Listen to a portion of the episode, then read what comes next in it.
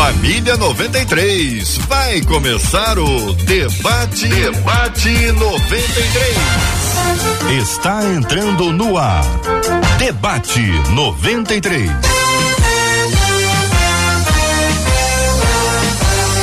Realização 93 FM. Um oferecimento Pleno News. Notícias de verdade.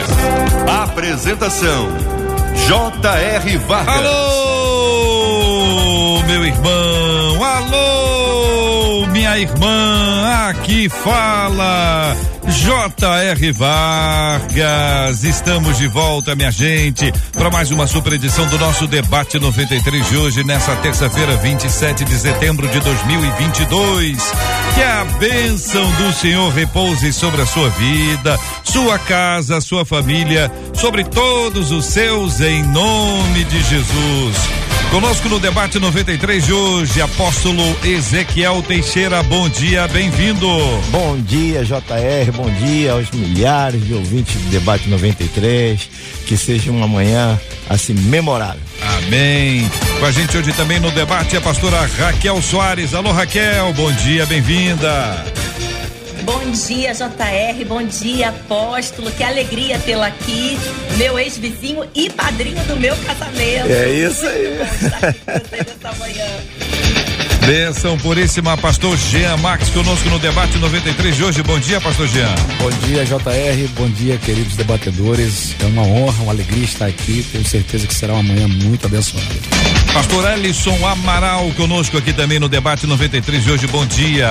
Bom dia, JR, os debatedores, a todos os ouvintes, a equipe 93 e vamos, se Deus permitir, abençoar a sua vida com esse debate. Benção puríssima. Hoje, então, no debate 93, apóstolo Ezequiel Teixeira, pastora Raquel Soares, pastor Jean Max, pastor Ellison Amaral, todo mundo preparado para conversar com você e debater os temas do programa de hoje. Marcela Bastos, bom dia. Bom dia, J.R. Vargas, nossos amados debatedores, nossos ouvintes que também estão preparados, J.R. É o caso da Valéria lá no Facebook. Ela já chegou por lá, Rádio 93.3 FM diz: Estou pronta para mais um dia de aprendizado.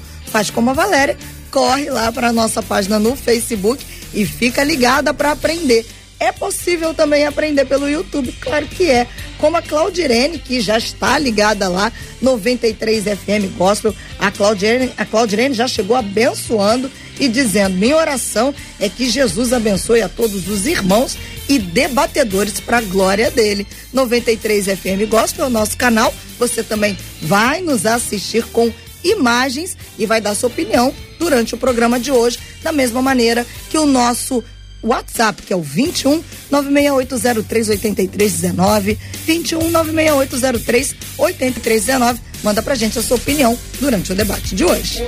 Hoje, inclusive, também aqui no Debate 93 FM, aqui pelo nosso nosso Instagram da Rádio 93 FM. Você pode participar com a gente, dando a sua opinião naturalmente, seu posicionamento vai ser lido, respeitado sempre. E você concorre hoje a uma dessas duas Bíblias. É uma Bíblia, você vai poder escolher. Se você está acompanhando em vídeo, tanto pelo Facebook, pelo YouTube, você está acompanhando aqui, ó. Tem essa Bíblia que está nessa mão aqui, que é a Bíblia azul, e tem essa mão que está nessa Bíblia aqui, que é a Bíblia rosa. Você vai escolher entre a Bíblia azul ou a Bíblia rosa. Você vai escolher entre uma e outra para que você possa ser o presenteado, o abençoado, a abençoada que vai levar uma das duas para casa. Você que participa com a gente pelo rádio é só imaginar. Uma azul, outra rosa. Pode escolher. Só que tem que participar no nosso Instagram, tá bom? Tem o nosso vídeo lá.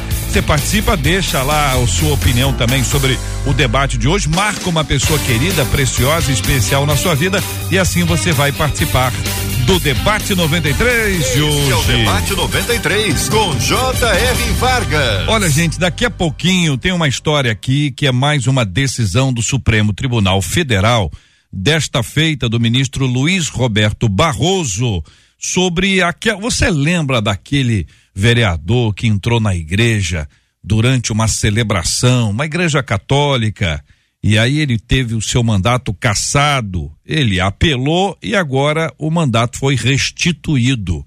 E com algumas justificativas que eu quero ouvir os nossos ilustres debatedores se a justificativa para a, a continuação do mandato dele abre alguma brecha isso se transforma num perigo para o que pode acontecer em qualquer manifestação religiosa, seja cristã ou não, seja católica, seja evangélica, seja num centro, seja num terreiro, seja numa mesquita, seja numa sinagoga. Eu quero saber a sua opinião. Já te conto já, daqui a pouquinho aqui no debate 93 de hoje. Queridos debatedores, preciosos ouvintes, como cristãos, qual o peso que temos diante da verdade e daqueles que não conhecem essa verdade? Pergunta um dos nossos ouvintes. Biblicamente falando, o que é ser pedra de tropeço? O que pode acontecer com alguém que se torna motivo de enfraquecimento espiritual e queda de muitos. Eu vou começar ouvindo o senhor, querido pastor Ellison Amaral. Quero ouvir a sua opinião, palavra inicial sobre esse assunto, querido. Bom dia. Ah, você pega a história, você hum. vai ver lá, Israel, havia aquelas placas que eram colocadas de reconstrução e sempre ficava uma parte mais alta, né? E as pessoas ali tropeçavam e aí o Senhor vai pontuar justamente essa expressão escândalo, tropeço, que as pessoas desconhecendo o trajeto. Quando a pessoa não conhece a verdade e nós que conhecemos a verdade, precisamos, em primeiro lugar, apontar para esta aonde corre o risco de uma queda. Para quê? Para que ela conheça a verdade. Quando Pedro está com Jesus Cristo, Jesus Cristo repreende a Pedro, Pedro, de certa forma, estava fazendo uma coisa achando que era boa, mas infelizmente ele estava tentando impedir Jesus de ser crucificado. E aí Jesus fala: para trás de mim, Satanás, não se torne como pedra de tropeço. Então, todas as vezes que você atrapalha a obra do Senhor, pessoas que não conhecem ou até pessoas que conhecem, nós temos que ter muito cuidado. Primeiro, conhecer essa verdade, andar em santidade para evitar ser um escândalo, ou seja, um tropeço com coisas que nós até achamos que ela não tem nada a ver, que não é nenhum problema, mas que pode fazer com que um destes fracos se desvie. Pastora Raquel, concorda, discorda? Qual a sua opinião sobre esse ponto? Concordo, é, mas eu queria, JR, voltar um pouquinho à, à, primeira, à primeira inquietação, né, a primeira pergunta desse ouvinte. A primeira pergunta é, como cristão, qual peso que temos diante da verdade? E essa palavra peso me trouxe uma reflexão, porque a verdade, ela nos liberta, ela não traz nenhum tipo de peso. É, Isaías vai nos dizer ali no capítulo 61 que o Espírito do Senhor está sobre mim e ele me ungiu para pregar boas novas, para libertar cativos. Existe uma unção, uma capacitação enviada dos céus para que eu possa anunciar o Evangelho. Trazendo isso para uma prática, é como alguém que tem uma dupla cidadania europeia, é brasileiro, tem uma dupla cidadania e que não sabe nunca, nunca foi informado que pode entrar nos Estados Unidos sem enfrentar aquela fila enorme, aquela imigração enorme que a gente passa quando chega ali naquela nação. Ele tem um, um ele tem um poder, ele tem uma informação que traz a ele um acesso muito mais fácil e ele não utiliza por conta de não buscar informação. Então, ter a verdade de Deus não traz nenhum peso, e sim uma capacitação extra para cumprir um propósito maior do Senhor aqui na terra. Então, essa fala qual o peso? Não, não é peso, é libertador. A unção que está sobre nós, ela nos capacita para fazermos coisas maravilhosas em Deus. E isso é uma dádiva dos céus, é um acesso livre, vamos colocar assim. Apóstolo Ezequiel Teixeira. É isso aí.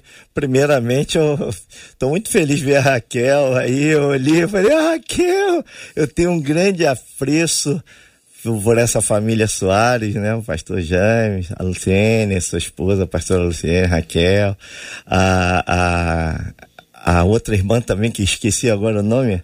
Chares. Chares, Chares, a Chares, a Chares. E o irmão também, Samuel, né? Samuel. Samuel. Deus abençoe. Eu fui um padrinho de casamento da Raquel, está muito linda. Deus abençoe seu lar, sua família. É. Muito bem. É, e também está aqui com o Jean, está aqui com o pastor é, Ellison, né? Que bom travar essa amizade aí, estreitar essa amizade. Mas é, o que a Raquel falou, o pastor falou sobre, sobre é, esse tema e a Raquel também também o peso da liberdade. A liberdade, a, a verdade liberta. A verdade é libertadora. Na verdade, nós caminhamos na verdade. E a verdade nos libertou, né? É, a mentira escraviza, a mentira é, é, traz escuridão, e o pai da mentira é o capeta. Essa é a verdade. Agora, a verdade é libertadora, o peso de liberdade, podemos dizer se é peso ou se é, é, é algo libertador. Agora, aí, falando de. Bom, mas nós vamos chegar lá na, na pedra de tropeço, né? Pedra de tropeço aí, na realidade, o que tem muito dentro das comunidades, dentro das igrejas, muitas pessoas é, trabalhando contra, desviando outras pessoas através de atitudes, testemunhos. A nossa atitude ela, ela prega mais do que nossas palavras. E nós devemos verdadeiramente é, sermos conhecidos e é como homens de Deus, as pessoas olharem Jesus na nossa vida, verem nossas atitudes como atitudes é, recheadas de princípios e valores para que possamos influenciar, porque é, as palavras convencem, mas os exemplos arrastam. Pastor Giamax, ah, dentro dessa perspectiva, qual é a sua visão sobre esse assunto? Eu quero encorajar os nossos ouvintes a contarem. E eu vou descrever uma, uma, uma, um olhar para que você ajude a gente a responder. Se alguém está te seguindo, vai chegar onde? Pergunta para o nosso ouvinte. Se tem alguém te seguindo, esse alguém vai chegar aonde? Quando você não sabe onde é a casa de alguém, um amigo chega e fala, me siga. Né? Ou alguém está num, numa perseguição daqueles filmes americanos e siga aquele carro. Ou você segue um aplicativo que está te indicando ali, vira à direita, vira à esquerda, rotatória, volta lá e tal, não sei o que. Você... Quem está seguindo você, ouvinte, vai chegar aonde? É só uma pergunta. Pastor Giamax, dentro do nosso tema aqui. Fica no tema, hein, pastor Tá Gia? bem, tá bem. É, então, Paulo ele diz aos coríntios que sobre ele está a obrigação de pregar o evangelho, de anunciar a verdade. Então, por essa ótica, eu até penso que talvez tenha sido essa a intenção do nosso ouvinte quando questionou sobre o peso de compartilhar a verdade com as pessoas que ainda não a conhecem, né? Então, de fato, eu preciso carregar essa obrigação. A verdade foi muito bem colocada aqui pela pastora Raquel, ela liberta, ela é uma dádiva, é uma bênção de Deus para as nossas vidas, mas a responsabilidade de compartilhar a verdade no mundo dominado pela mentira acaba sendo um peso, né? Um fardo você confrontar a pessoa e anunciar a verdade para ela não é um desafio que qualquer um carrega. Por isso que boa parte dos que poderiam pregar a palavra, a verdade, é, preferem hoje dizer o que o povo quer ouvir. Então, nesse sentido, eu talvez tenha sido esse a intenção, essa a intenção do nosso ouvinte.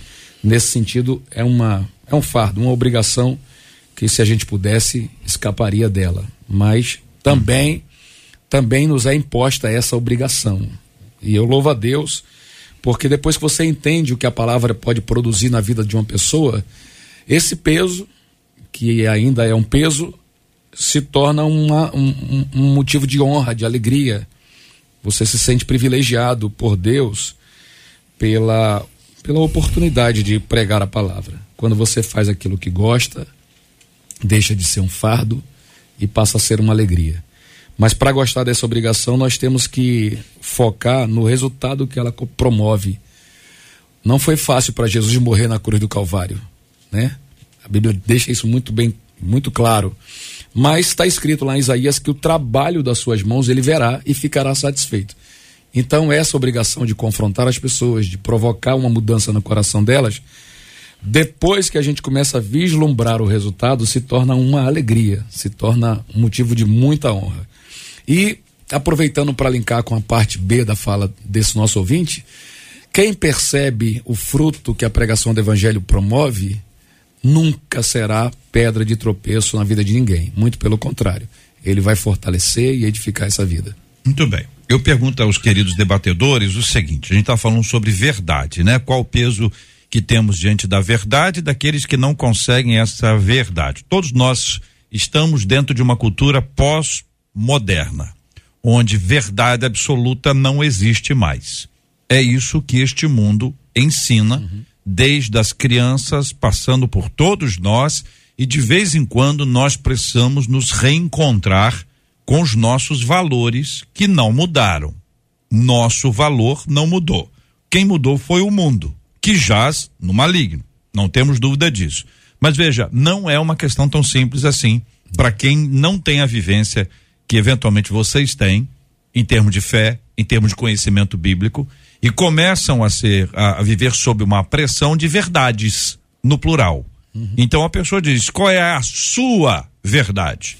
Aí diz: "A minha verdade é o evangelho". Aí o outro diz: "A minha verdade é parará parará", seja lá o que for. Então você respeita a minha verdade, que eu respeito a sua verdade. Aí já não tem a ver com tolerância mais. É um respeito quase que uma concordância. Você precisa concordar. Se você não concordar, você é um intolerante.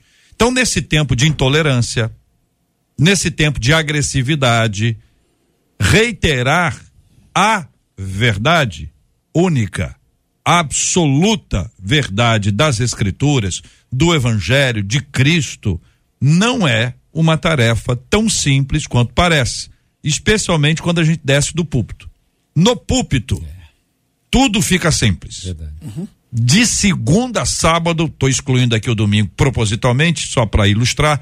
No resto da semana, no trabalho, na escola, na universidade, dentro de casa, isso se torna uma questão plural. Como responder a este mundo que não aceita a ideia da verdade absoluta como uma palavra que é uma palavra acolhedora, uma palavra de instrução, uma palavra de ajuda, uma palavra de apoio para que outros possam de igual forma aprender.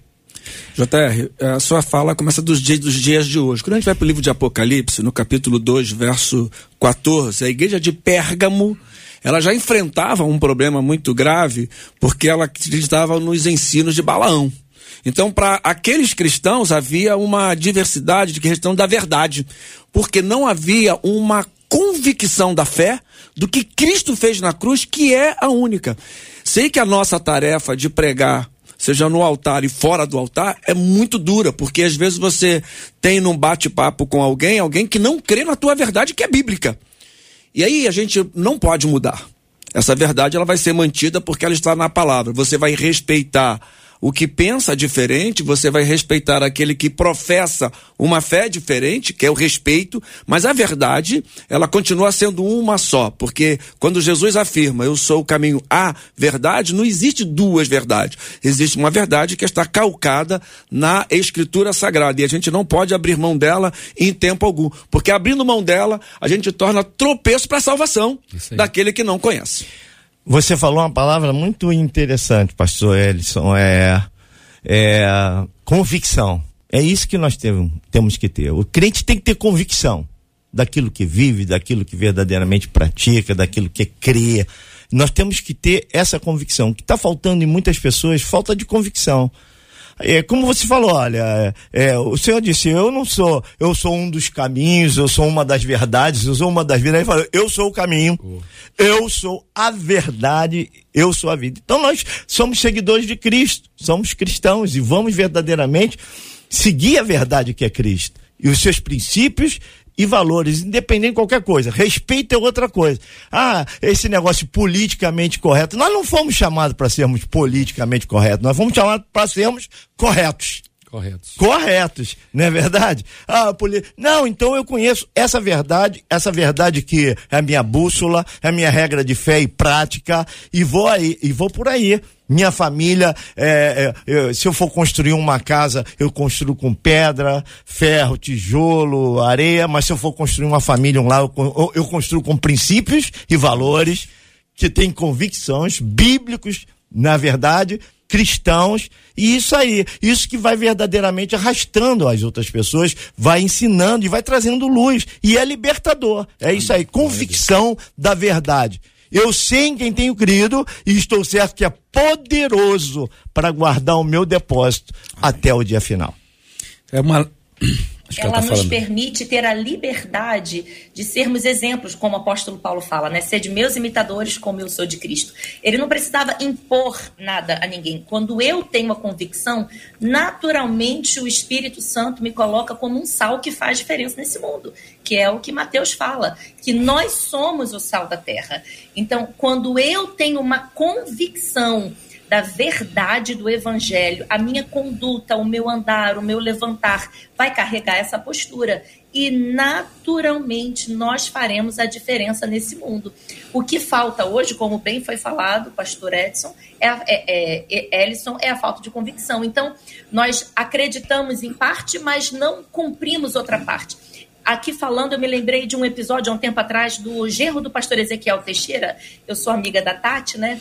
Eu não tenho mais filho pequeno, mas eles têm. E parece que um desenho animado resolveu fazer uma fala errada.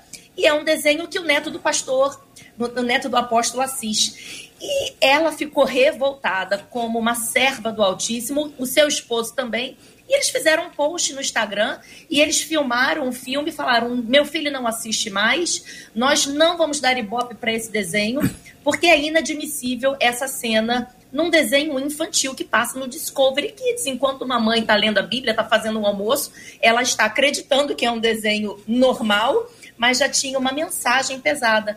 Então, essa convicção de que o meu filho não vai mais assistir, de que eu não aceito isso na minha casa, naturalmente vai fazer a diferença. Eu não preciso entrar em templos, é, é, fazer um barraco. Não, não, não, não. A minha postura ela vai fazer diferença por onde eu passar. E naturalmente as pessoas se sentirão atraídas pela presença de Deus que habita em nós. Eu, eu aproveito para dizer que a gente respeita a, o direito das pessoas discordarem do que pregamos e do que cremos. E também respeitamos as pessoas como seres humanos, como os nossos semelhantes, criaturas feitas pelo mesmo Deus que nos criou. Mas, como disse o apóstolo Ezequiel Teixeira, a gente vai morrer contrariando o que eles pregam, se isso estiver contra a palavra de Deus. Eu sei que não é um discurso que as pessoas toleram hoje em dia, não é o discurso, mas é o discurso da palavra do Senhor, é o nosso discurso.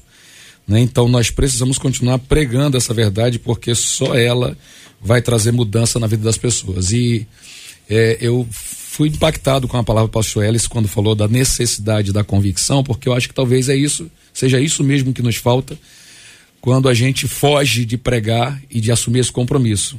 É por falta de convicção, porque quando você está convencido, por exemplo, aqui a, a cor predominante nesse estúdio é azul, né?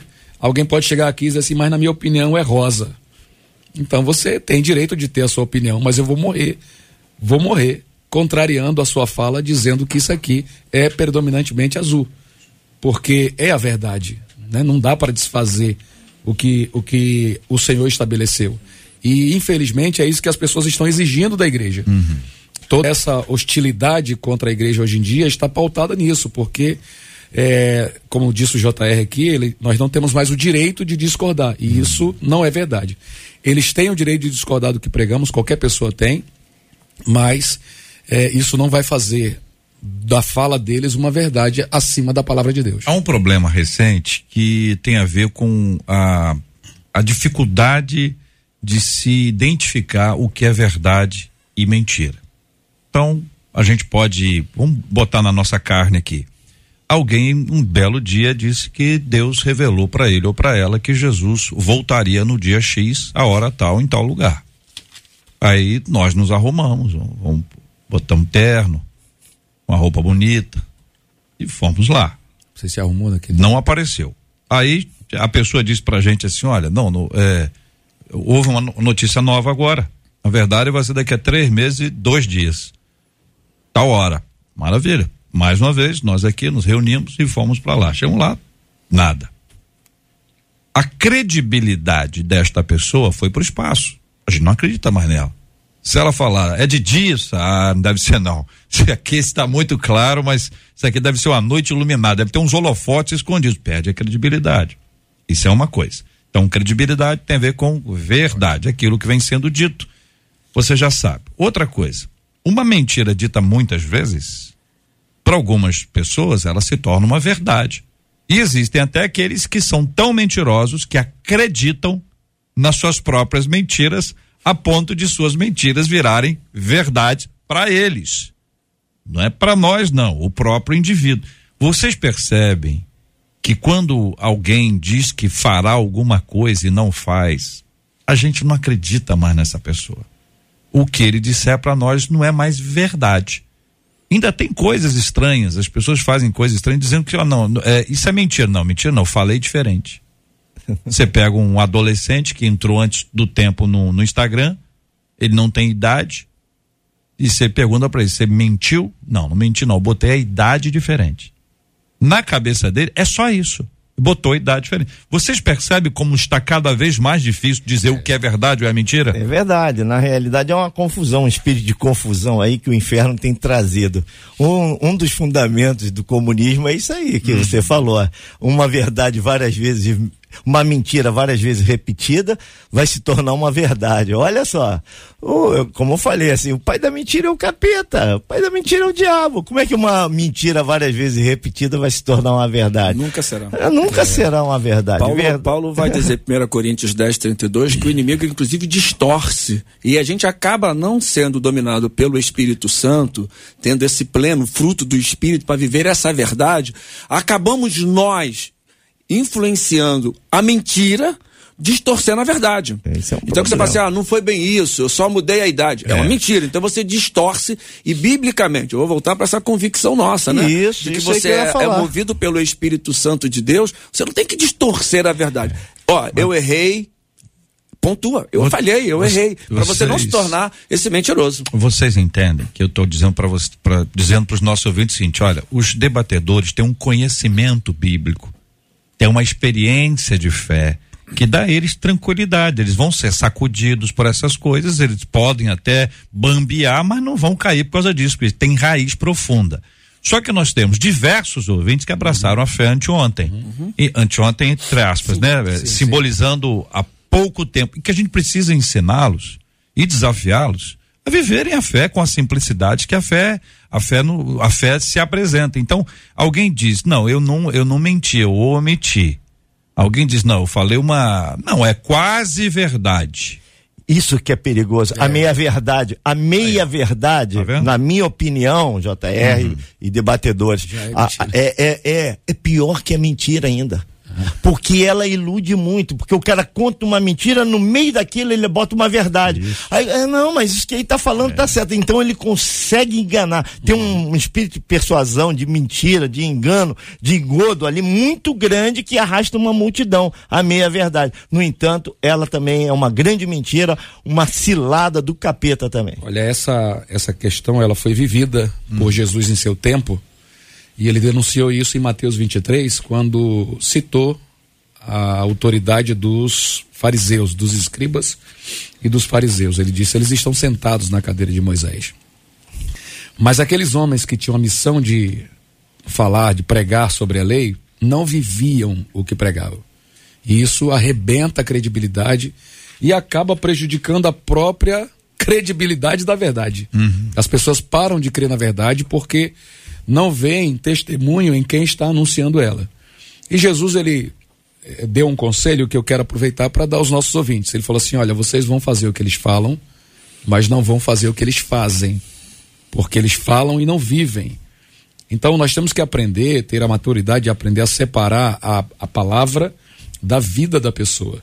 Nós nos esforçamos, a gente conhece todo mundo aqui dentro, né? E nós nos esforçamos para viver o que pregamos, mas a, a gente também tropeça. A gente também comete erros e infelizmente não são poucos. Então é, é, é, importante primeiro eu tenha a honestidade de dizer às pessoas que a palavra que pregamos ela é maior do que nós. Nós não estamos acima dela, né?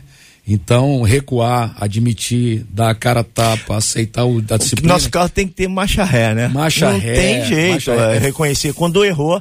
Agora, uma coisa é você errar acidenta- acidentalmente, você cometeu, tropeçou acidentalmente e falhou. Outra coisa é você viver Botar naquele. o carro na. Viver naquilo, pra trás, né? Aquilo ali se, se ser uma prática para você, aí é outra coisa. É, e, E- tem é a manipulação, né? A pessoa toma aquilo ali porque tem uma pers- persuasão, consegue é, en- en- enganar de um jeito que o, o outro o, o outro anda acha que tá errado.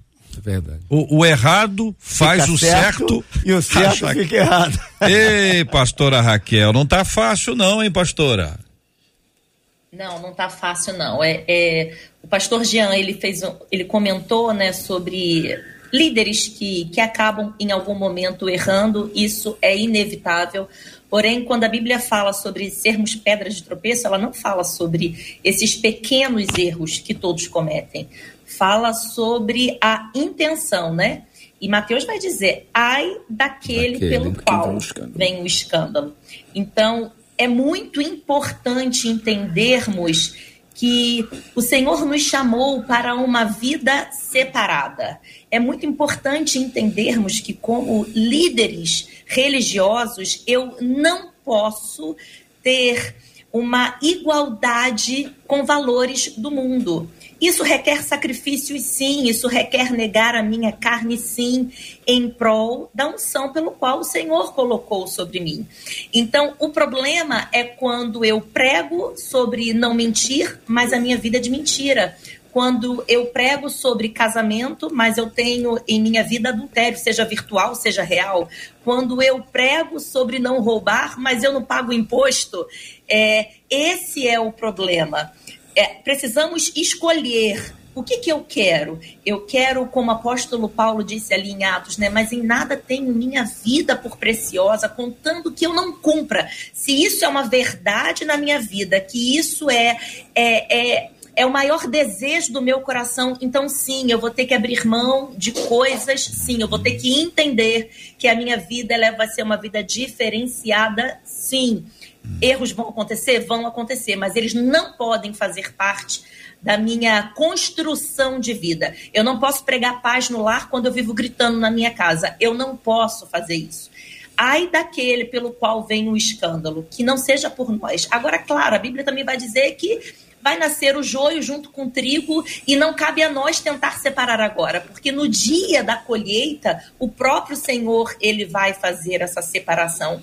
O que eu posso tirar para minha vida é, é, dessa realidade é em todo tempo avaliar o meu coração, como está lá em Coríntios, né? Avalie, pois, o homem a si mesmo, todos os dias. Avalie, pois, o homem a si mesmo. Qual local da minha vida que precisa ser direcionado, realinhado, reavaliado e reconstruído pelo Senhor para que o meu caminhar seja um caminhar de que manifesta a glória de Deus.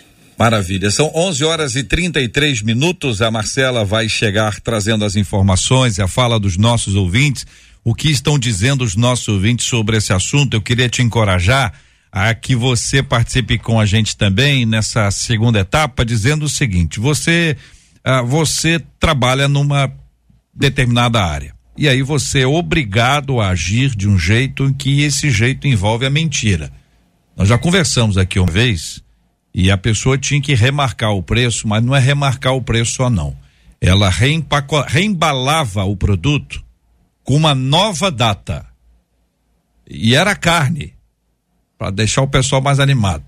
Então a pessoa remarcava. E a pessoa me disse aqui: olha, eu, eu não faço o que eu quero. Eu estou seguindo ordens. Mas esse que está seguindo ordens, está reembalando o produto com uma nova data, ele é um irmão nosso. Um irmão nosso. Qual deve ser a postura dele diante de uma situação como essa? Simples assim. Por exemplo, o, o- a irmã é vendedora. Ela sabe que aquele pro- produto é muito ruim. É um produto ruim, mas tem que botar, tem que vender. O patrão comprou, dono da loja, dono da empresa, comprou muita coisa. E ele é obrigado, ela é obrigada a dizer coisas que não, não são verdadeiras. É obrigado a dizer ou pode dizer alguma outra coisa positiva e verdadeira sobre um produto que tem pouca coisa positiva para ser dita. Como é que você lida com isso, ouvinte? Qual é a sua opinião sobre esse assunto? Como você se posicionaria numa situação como essa? Ou quem sabe, você está vivendo isso? Qual tem sido o seu posicionamento dentro desse, dentro desse tema? E por último, se você que é o líder, você é o empregador, você é o empresário, você é o executivo, é o gestor, você também se posiciona? Como faz? Quero saber a sua opinião aqui no debate 93 de hoje. Marcela. Eles estão atentos, os nossos ouvintes. Primeiro você perguntou se quem os seguisse chegaria aonde. Uma das nossas ouvintes diz: quem me seguir, minha oração é que acha Cristo. Uma outra ouvinte disse assim: quem me seguir, oro para que chegue a uma casa de oração. Faço da minha vida, do meu deitar e do meu levantar algo que só Cristo pode controlar. Já uma outra ouvinte disse assim: sobre a questão da pedra de tropeço, confesso que oro todos os dias para que Deus me ajude a não ser pedra de tropeço para ninguém. Agora, tem ouvinte querendo saber hum. o que seria necessário para ser classificado, usa essa expressão. Ah. O que é necessário para ser classificado como uma pedra de tropeço? Tô preocupada Está preocupado. E no zap, um outro ouvinte diz assim: penso que a pessoa que age como pedra de tropeço hum. nunca vai ser alguém de fora, e sim alguém de dentro da igreja. Alguém que compartilha do mesmo ambiente que nós. Hum. Lembram do profeta velho, diz ele, que foi tropeço para o profeta novo? Ele influenciou o profeta novo que desobedeceu e acabou morrendo. Aí ele diz, citando 1 Reis 13, de 11 a 34. Muito bem. Daqui a pouquinho, então, nós vamos ter aqui a classificação da pedra de tropeço para que o nosso ouvinte seja ajudado e a gente possa cooperar com ele. Antes disso, eu quero ouvir vocês sobre a decisão do ministro Luiz Roberto Barroso. Vou perguntar ao apóstolo Ezequiel Teixeira. O que que aconteceu? Vereador Renato Freitas, ele teve ah, o seu mandato cassado. Isso aconteceu pela Câmara, Câmara Municipal de Curitiba. Com essa decisão, ele perdeu a possibilidade de exercer o seu dia a dia. Renato Freitas virou alvo de um processo por quebra de decoro parlamentar depois de comandar. Isso foi o ato dele. Depois de comandar uma manifestação que invadiu a igreja Nossa Senhora do Rosário dos Pretos. A defesa do político acionou o Supremo e apresentou ali alguns argumentos. A decisão do ministro Barroso do STF é provisória e ainda terá o mérito julgado. No documento, o ministro diz o seguinte: a invasão à igreja, classificou a invasão à igreja como um ato protegido pela liberdade de expressão então, eu tenho a liberdade de expressão de entrar numa igreja ou em qualquer outro lugar de âmbito religioso, argumentando que a atitude seria, a atitude do político, seria um protesto legítimo em nome da população eh, negra. Isso segundo o G1. Então, a defesa que foi apresentada recebeu o apoio do ministro Barroso, que disse que o rapaz não estava errado, não, ele estava certo. Ele tem liberdade de expressão para entrar num culto religioso, que foi impedido de continuar por causa da manifestação. Então, me parece que são coisas que chocam, mas é uma decisão. Apóstolo. Choca muito. Essas decisões, na realidade, são descabidas. Hoje, as decisões do Supremo, é, é, no plenário ou decisões monocráticas assim que eles tomam lá tem sido verdadeiramente um, um, uns verdadeiros desastres, desastres para a sociedade. Hoje o Supremo, que era uma, uma instituição extremamente assim confiável, extremamente respeitada, hoje o povo brasileiro já já não leva isso em consideração. Ele está desrespeitando a Constituição. O culto é inviolável. O culto é inviolável. Pode ser por protesto, pode ser por. Nem a polícia, nem ninguém, nem o presidente da República pode chegar e, e, e, e entrar no culto, interromper o culto, parar com o culto. É inviolável. Ele está dando assim um salvo-conduto para essa pessoa aí, para isso, isso, isso pode se alastrar. Isso pode também ir ao inverso. O que ele falou para que esse rapaz fez com a Igreja Católica, pode também é, é, é, a Igreja também tomar posições também, ao contrário também, e outros começarem a dizer não, agora nós temos liberdade é, de invadir, de, de respeitar, de se manifestar, de interromper cultos, interromper. Isso pode causar um desastre muito grande na nação uma intolerância muito maior, se é que se tem tanto como se diz aí, entendeu? Então eu, eu lá, lá, lá, lamentavelmente tenho que discordar e dizer que isso é um desserviço para a nação brasileira, desrespeito à Constituição e desrespeito à nossa fé. Essa é verdade, um desrespeito, um desmando. Mais uma vez, mandou muito mal, é o que tem sido de costume aí, lamentavelmente. A lei, a lei ela estabelece, a, além do, do direito do culto, a não perturbação, seja ele o culto religioso, evangélico ou espírita, o que seja, né? Então a decisão, como o apóstolo coloca aqui, monocrática, ele decide sozinho, quer dizer, não há um colegiado nem para se discutir, se ele vai lá e decide, ela afronta a Constituição, afronta a nossa fé. Nós já vimos que, pontuaram muito no passado de que havia intolerância religiosa nossas evangélicas quando pregávamos acerca contra imagens, e até houve uma entidade, uma religião, uma denominação no passado que quebrou uma santa, foi um, um, um auê tremendo. E aí você vê agora a entrada no templo e paralisa o culto. Quer dizer, é uma afronta essa decisão. Juridicamente, ela é uma afronta à Constituição, mas infelizmente, eu também sou advogado e digo o seguinte: a nossa Constituição já foi rasgada há muito tempo. Não é só esse ato. Mas isso me preocupa porque pode virar uma moda e as uhum. pessoas passarem a entrar em todos os cultos com badernas e impedir de e, e o, o, Senhor. O que, o que na realidade me preocupa é que não se faz nada. É. Esses ministros estão tomando decisões, assim, são verdadeiro de serviço à nação, e não se faz nada. Quem tem, tem um órgão que tem que fazer. Alguém tem que fazer. Alguma coisa tem que ser feita. Essa é a verdade. É. Isso vai levar o país a uma guerra civil. Isso vai levar o país a um desastre. Isso é muito perigoso. Muito perigoso o que está sendo feito. Muito perigoso. Num sistema presidencialista, a maior figura de uma nação é o presidente da República, que é eleito pelo povo. Sim. E o que está sendo feito é o contrário. Quem está mandando no país é, é, é, é um ministro. Ou outro que é um entende, que gosta, que não gosta, e está botando ali o que gosto dele. Ele povo. não está aplicando a lei. É inviolável, foi inconstitucional, uma decisão, uma decisão ruim, uma decisão pode levar a uma catástrofe, isso aí. E se houvesse uma reação lá? Vamos supor, tem lá os católicos brabo lá hein? E houvesse uma reação.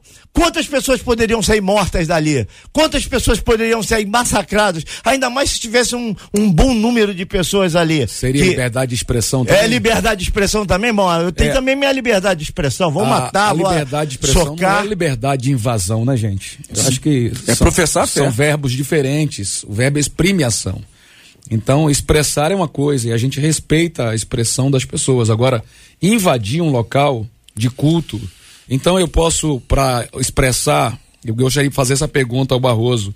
Quem está praticando, promovendo né, a liberdade de expressão, pode invadir o Supremo para expressar a opinião dele lá dentro? Pode invadir, quebrar, parar uma sessão, pode invadir um, um Levar bandeira, polícia, levar manifestação, um quartel, invadir a casa de um ministro. Perfeito. De um de... Eu quero saber se, e se isso também é liberdade, uma, uma festa.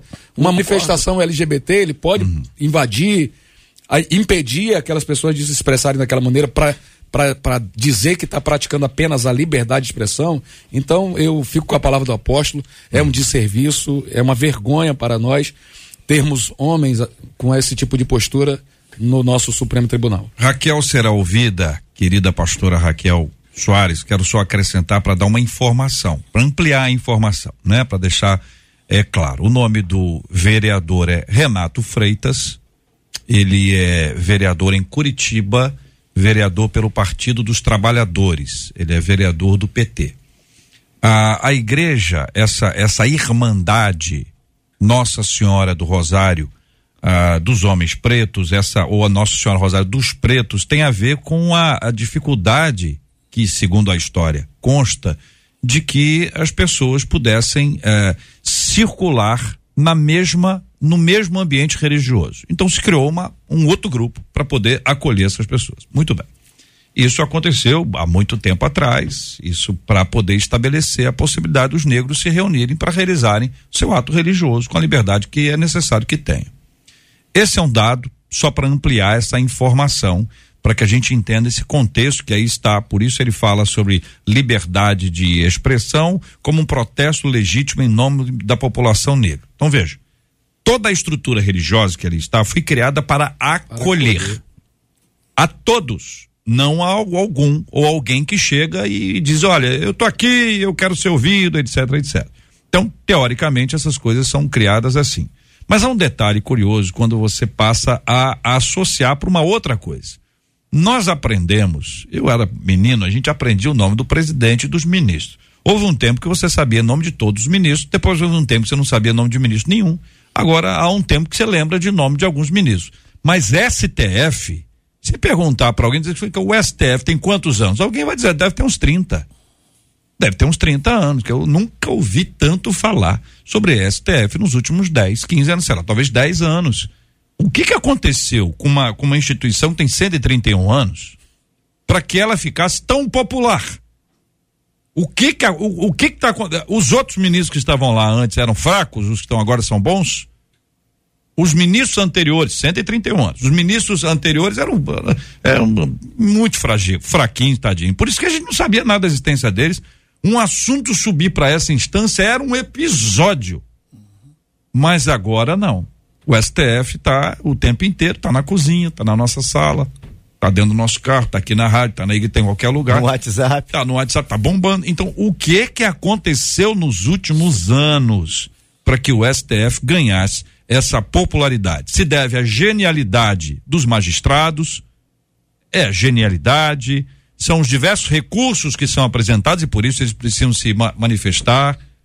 Eles se tornaram midiáticos, então isso, isso torna o indivíduo que ali está um, um, uma estrela. Enfim, perguntas retóricas. Pastora Raquel. É muito interessante essa sua colocação, JR, porque de fato nós temos escutado falar com muita frequência com assuntos tão, tão pequenos como esse, né? Eu acho que o povo tem buscado mais informação e com essa informação tem tido mais opiniões e opiniões diversas. Então essas opiniões, elas abrem espaço para que manifestações aconteçam. Por exemplo, é falar desse caso, a gente tem até que ter um pouco de cuidado, porque o STF está vindo em cima com tudo. Então a gente sabe que qualquer coisa que a gente fale, eles vão, eles vão vir em cima. Então não é que eles estão popular. Acho que nós, como população, estamos dando mais espaço talvez a gente esteja enfraquecendo a presidência, o cargo de presidência, querendo dar mais opinião, deixando de entender que existe uma palavra que ela é impositiva para todo mundo querer agora dar a sua opinião. O que ele fez, o que esse vereador fez, foi nada mais, nada menos de querer expressar a sua vontade. Ele chegou lá e, e ele xingou todo mundo, e ele foi chamando de, de negro, de crioulo, e enfim, ele literalmente perdeu as estribeiras, ele como pessoa, ele como indivíduo, principalmente quando ele tem um cargo público, porque ele estava ali em seu mandato.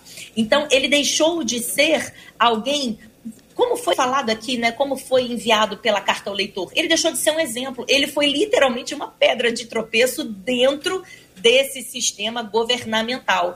E aí agora a gente descobre que ele volta com seu mandato, como se nada tivesse acontecido. Quer dizer, ele, ele erra, ele ao invés de, de ser um exemplo para não ser seguido, agora ele é um exemplo a ser seguido. Isso está errado. Então, eu, eu, eu, eu tentaria fazer uma nova pergunta. Há quanto tempo nós temos escutado, nós temos aceitado e até tolerado essa, essa afronta de governos tentando nos enfraquecer contra palavras supremas que seria da presidência. Será que isso não vem acontecendo desse último mandato para cá? Será que na verdade não estão querendo enfraquecer a palavra final que seria do presidente da República? Será que não estão querendo igualitar opiniões? e nós, como população, estamos aceitando é, essa esse enfraquecimento? Será que não é isso? E trazendo isso para a igreja, se nós estamos aceitando isso no governo, na sociedade, será que daqui a pouco também não, não estaremos aceitando isso dentro dos nossos templos religiosos, quer dizer, o pastor ele já não é mais um sacerdote enviado por Deus para literalmente libertar uma nação, porque foi assim que Deus começou a levantar os sacerdotes. Então, a partir de agora, não. Uhum. O pastor fala, mas a, a igreja, a ovelha, ela tem a sua opinião, a sua opinião ela tem que ser escutada e essa, e essa linguagem ela precisa ser, é, precisa ser equivalente. Será que isso já não é, é um excesso de muita vontade, muito eu, muita muito amor próprio, muito a minha a minha ação, ela tem sim que ser respeitada, porque é isso que o STF está fazendo, está respeitando um erro. Olha, nós esse assunto ele ele ele agita a gente, né? Mas eu é preciso é responder a pedra de tropeço. Eu tenho que voltar para cá. É um tema que entra, é um tema do dia. É. Né? Do dia a dia, não precisa ser necessariamente de hoje. Um tema do dia a dia, que a gente sabe que é uma questão que está aí Está na nossa pauta, a gente vai ter que tratar essas coisas, as perguntas são muito importantes. E eu quero reafirmar aqui que a gente tem visto isso aqui ao longo dos últimos anos, ah, em que eu aqui estou, a, a questão de, de respeito aos que pensam diferente, inclusive entre denominações e entre religiões. Tem gente que faz coisa errada? Lógico que tem em quanto é lugar. Lá e cá. Mas a gente aqui tem tem pregado, tem, tem visto, tem encorajado a que a gente respeite não só os que pensam diferente, mas os que agem diferente, seja dentro ou fora uhum. do nosso ambiente. São 11 horas e 51 minutos da 93. Este é o debate 93 com J.R. Vargas. Como vocês classificariam então pedra de tropeço? Vamos lá, pastor Edson, ajuda a gente com essa aí, pastor? Vamos lá. Por favor. Pedra de tropeço é aquele que atrapalha o relacionamento de uma pessoa com Deus de maneira intensa, sincera e numa busca fervorosa. Então ele impede, ele atrapalha, ele causa obstáculo para essa pessoa ter um relacionamento com Deus. Tem é a, a ver com mau testemunho? Também. É, não é uma pessoa chata. Porque às vezes uma pessoa chata te aproxima de Deus. Porque você pode ter essa questão intencional ou não. Uhum. Você pode ser uma pedra de tropeço para impedi-la de ter um relacionamento é. com Deus. Então vamos lá. É uma pessoa que vai, ter, vai te afastar de Deus. De afastar de Deus. Mas algumas pessoas chatas nos aproximam de Deus. Sim, por isso estou dizendo. começa a orar, né? Você tem a intenção é e a não intenção. Tem pessoa que é de natureza, né? É, então tem a pedra de tropeço é quem nos impede. Então Sim. se você já agiu de tal forma que impediu que alguém se aproximasse de Deus, você foi pedra, pedra, de, tropeço. tropeço. Um obstáculo. Um obstáculo. Muito bem. Marcela Bastos e os nossos ouvintes. Duas respostas finais, porque você perguntou como eles agem em caso aí de trabalho, quando pede para dar aquela disfarçada, aquela hum. mentira. Uma das nossas ouvintes pelo WhatsApp disse assim: a minha amiga não aceitou o emprego porque o patrão disse para ela que ela teria que mentir em algumas ligações dizendo que ele não estaria. Ela disse para ele: olha, eu não posso ficar porque isso contraria a maneira como eu creio, como eu vivo. Já uma outra ouvinte pelo WhatsApp disse assim: eu trabalhei em uma padaria, né? Hum. Às vezes, oh. o pão doce oh. tinha dias. Meu Deus. A pessoa chegava para comprar, aí eu falava bem baixinho: tá velho. Tá velho. a ouvinte contou a maneira como ela agia para não mentir. Mas isso é um perigo. Lá na padaria. A pessoa pode achar que tá chamando a pessoa de velho. é, seu tá velho, você tá velho.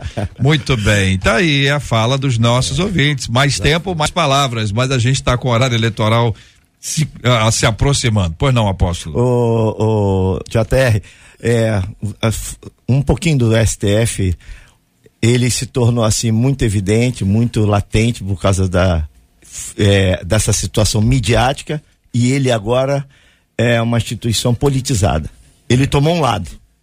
Um lado pode tudo, outro lado não pode nada. Essa é a verdade. Só para. Agora falando de pedra, eu eu consegui, eu estava pregando num dos congressos Fogo para o Brasil e Deus me deu uma palavra sobre pedras. É, que, que, tipo de pedra você é? O tema da mensagem é a Livingston. Nós somos pedras vivas, fomos chamados para sermos pedras vivas. E eu falava disso, ó, pedra de tropeço. Que tipo de pedra você é? Pedra de tropeço? Você é uma lápide. Lápide é aquela pedra que fica no cemitério. Meu aqui Deus. jaz fulano, aqui jaz fulano. Você é uma pedra nos rins, Pedra nos rins, às vezes, pequenininha. Por mais pequenininha, ela machuca o corpo todo, ela faz o corpo todo sofrer, né? E agora, lá em Judas, lá, no, lá na carta de Judas, fala que tem pessoas que se infiltram no nosso meio que são rochas submersas. É. É, é, rocha submersa é aquela pedra Escondido. que fica embaixo da água, do mar, uhum. que ninguém vê. As embarcações, quando passam por ela, afundam. Todos que passam por ela afundam ou explodem. Então, tem pessoas verdadeiramente que se infiltram no nosso meio. E toda pessoa que passa, ela não sai dali mas todo mundo que passa por ela afunda. Quem passa por Não, ela afunda. Sai machucado. Misericórdia. 11 horas e 55 minutos, minha gente. Coração, coração, 93 FM. Muito obrigado aos nossos queridos debatedores. Despedidas rápidas da pastora Raquel Soares. Obrigada mais uma vez a todos pela participação. É sempre bom estar aqui com vocês e que o Senhor te faça ser uma bênção para este tempo, que você seja um ouvinte, que você seja alguém que levanta pessoas e não que derruba pessoas. Nós não fomos chamados para derrubar. Pastor Alisson Amaral, muito obrigado, meu irmão. Forte abraço. Um abraço, JF, debatedores. Um prazer estar aqui. Espero que Deus te abençoe, meu ouvinte, para você não ser pedra de tropeço e nem se afastar de Deus porque alguém é pedra de tropeço para você. Apóstolo Ezequiel Teixeira, muito obrigado, meu irmão. Ô, JF, foi um prazer estar aqui com você, sempre muito bom. A gente vai aprendendo cada vez mais, uma honra para mim. Muito obrigado, um beijo para todos. E hoje nós temos uma festa muito linda, né? Mais doce que o mel lá na cidade do Leão. Pastor Gemax, obrigado, querido. Eu que agradeço, JR, um abração aí para minha esposa, pastor Cristiano e pastora Marcela da Igreja do Apóstolo, são meus amigos, estão acompanhando a gente aqui. E ao povo ali da Assembleia de Deus Rio no campo de São Cristóvão, sábado de manhã temos uma grande festa lá. Maravilha, são 11 horas e 56 minutos. Ganhadora da Bíblia, a Rita Cadete. Rita Cadete escolheu a Bíblia Rosa. Rita Cadete, muito obrigado, Rita. Que Deus te abençoe grandemente te sustente em todo o tempo da sua vida em nome de Jesus. Nós vamos orar juntos agora, vamos pedir a bênção de Deus, a graça do Senhor sobre a nossa vida. Eu quero convidar você para se aproximar ainda mais, para se juntar a gente aqui nesse tempo precioso de oração em nome de Jesus. Pai, muito obrigado por ouvir a nossa voz. Por meio de Jesus Cristo, nós nos aproximamos para conversar, para agradecer para louvar, para, engrandecer o nome santo e poderoso do Senhor, mas também para compartilhar as nossas dores, as dores daqueles que estão enfermos, sobre os quais nós pedimos a bênção da saúde, a bênção da cura, o consolo do Teu Espírito Santo para quem está entristecido, a paz do Senhor para quem está inquieto. O Senhor é a nossa força, nossa fortaleza o nosso refúgio. Como é bom descansar na presença do Senhor. Que esta seja uma tarde de descanso, de renovo, de fortalecimento espiritual e que possamos avançar juntos, firmes, em nome de Jesus. Amém. Deus te abençoe. Você acabou de ouvir. Debate 93.